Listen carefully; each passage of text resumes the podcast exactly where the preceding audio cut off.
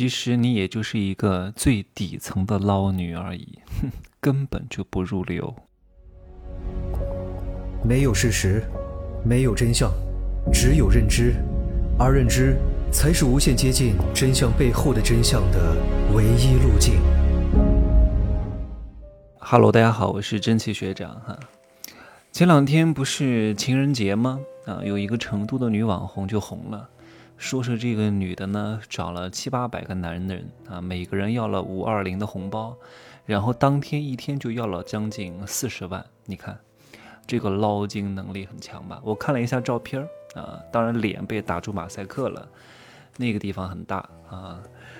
哎呀，像这种女人啊，在我看来都是非常。低层次的捞女，我也遇到很多，你知道吗？很多人通过短视频来加我，我一看就知道他们是干这个行业的，还找我要钱，哎呀，我都太逗了。昨天有一个人找我要钱哈，让我给他发红包，我就给他发了一句语音，我说你真不要脸。他说要不是看你长得帅，我还不找你要钱呢。我都无语了，这种要钱还要的这么理直气壮的哈，还不是看我长得帅，不然还不找我要。丑的人他还不要，正是因为啊我长得还挺好看的，所以呢他才要捞我的钱，还有这种道理。我，你们看到我的朋友圈真的是可以看到。这个世界上的人啊，无奇不有啊！看看世间人生百态。还有人说：“哎呀，你看情人节到了，要不要给我发个五二零红包试试？”我说：“为什么要发？”我说：“你真不知羞耻，我都没找你要钱就好事儿了。”你看看，可是他们都有微信呢，或多或少也能看到我发的朋友圈展示的一些价值观吧？为什么还要找我这样一个价值观的人？我天天在批判他们，啊！在批判这种弱势文化里面的抢劫者，居然还来找我，说明了什么？说明了他们只要看到你有钱，从来不管你是谁啊，反正瞎猫碰到死耗子啊，逮到一个是一个啊，广撒网，重点捕捞，反正批量群发无所谓的呗，你回不回也无所谓，反正他就发那么一次啊，估计都标签好了，哪个有钱啊，哪个怎么样怎么样的，一块发，能上钩的就上钩。哎呀，其实这些人呢长得倒还不错，但是啊都是蠢货啊，没有什么脑子的，都是最低层次的捞女。他们还以为他们多厉害，呵 呵这种人啊，到最后会活得很惨的。顶级捞女是什么？顶级捞女啊，她已经不算是捞女了，但是呢，他们有一个共同的点，和底层捞女是一样的，都是为了权，为了财啊，鸟为食亡，人为财死。然后呢，这帮人呢，他们的生活条件特别好，而且他们的父母在很小的时候就灌输他们一定要嫁给有钱人的价值观，从小是按照富家千金来打造的。不仅仅是他自己想要嫁给有钱人，是他们整个家族就是在为有钱人而生的。那从小就培养他们的目标是谁？顶级富豪啊！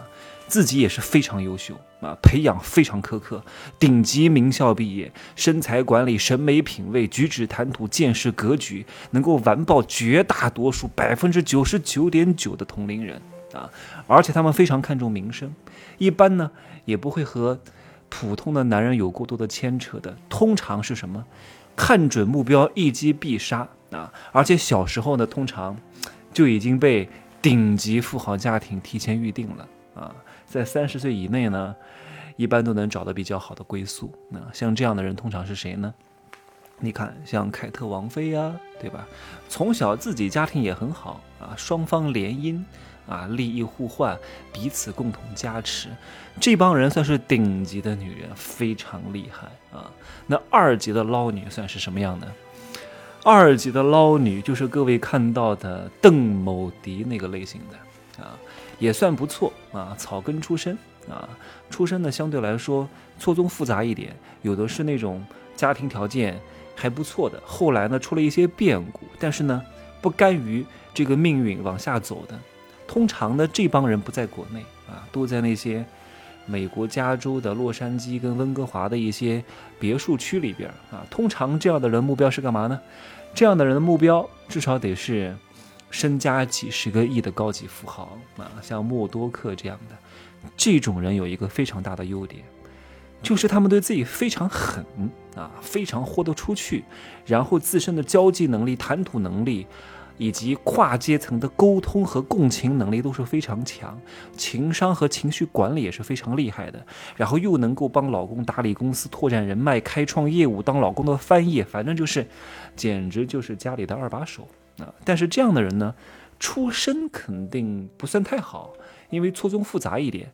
只不过呢，通常来讲，他们很难当到正房。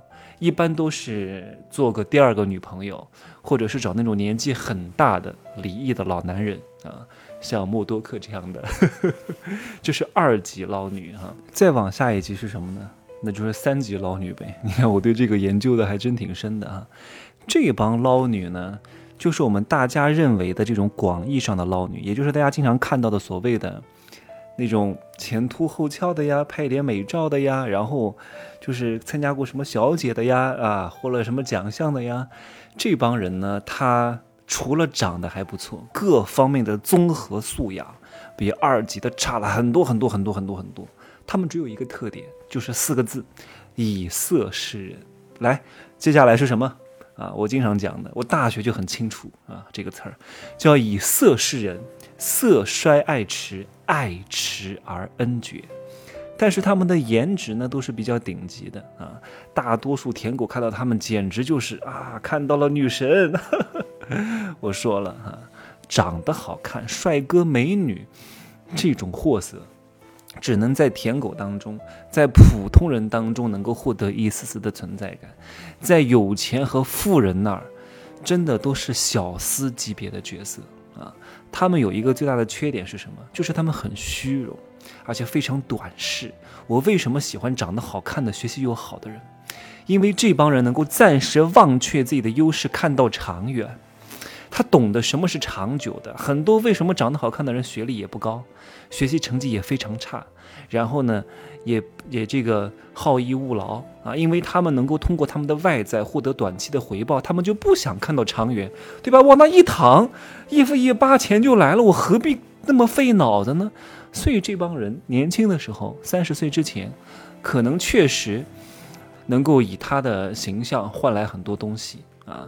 但是他们的上限是非常之低的，三十岁以后大概率会过得非常非常惨。我朋友圈里面大多数都是这种三级捞女，因为我本身也不是什么几十亿身家的富豪啊，二级捞女也不来找我。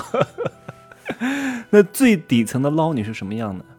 长得也不怎么样啊，也没有任何长处，也没有任何学历，素质也不怎么行啊，是各大整形医院的常客，是各大奢侈品店里面的熟客，天天带这个过来买买买，就像我开头讲的那个一样哈，就是海钓啊，找七八百个人啊要钱，每个人要少少一点，聚少成多嘛，聚沙成塔嘛，日拱一卒不期速成嘛。九层之塔始于垒土啊，对不对？他们走的都这个路数，叫广撒网，重点捕捞。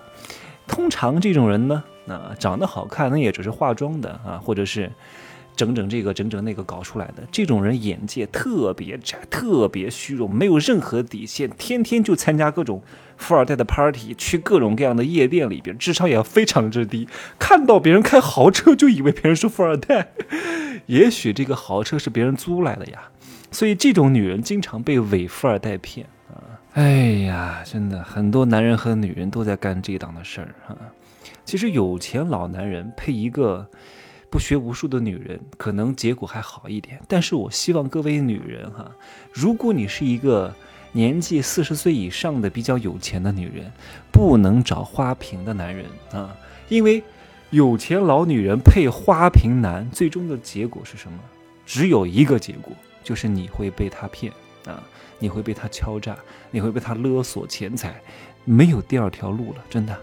只不过这个时间发生早晚的问题。我遇到过太多这样的案例了，何必呢？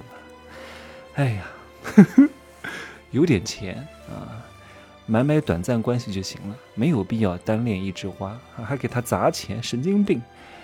我真的是这一条是站在女人的角度跟你们讲的，没必要。每年都会产生大量的帅哥，根本就不缺的啊！别被他们扰乱了心智啊！拜拜。就这样说吧，我今天真的是有点累，今天干了太多事儿了，我都佩服我自己。好吧，不早了哈，十一点多了，加油吧啊，拜拜。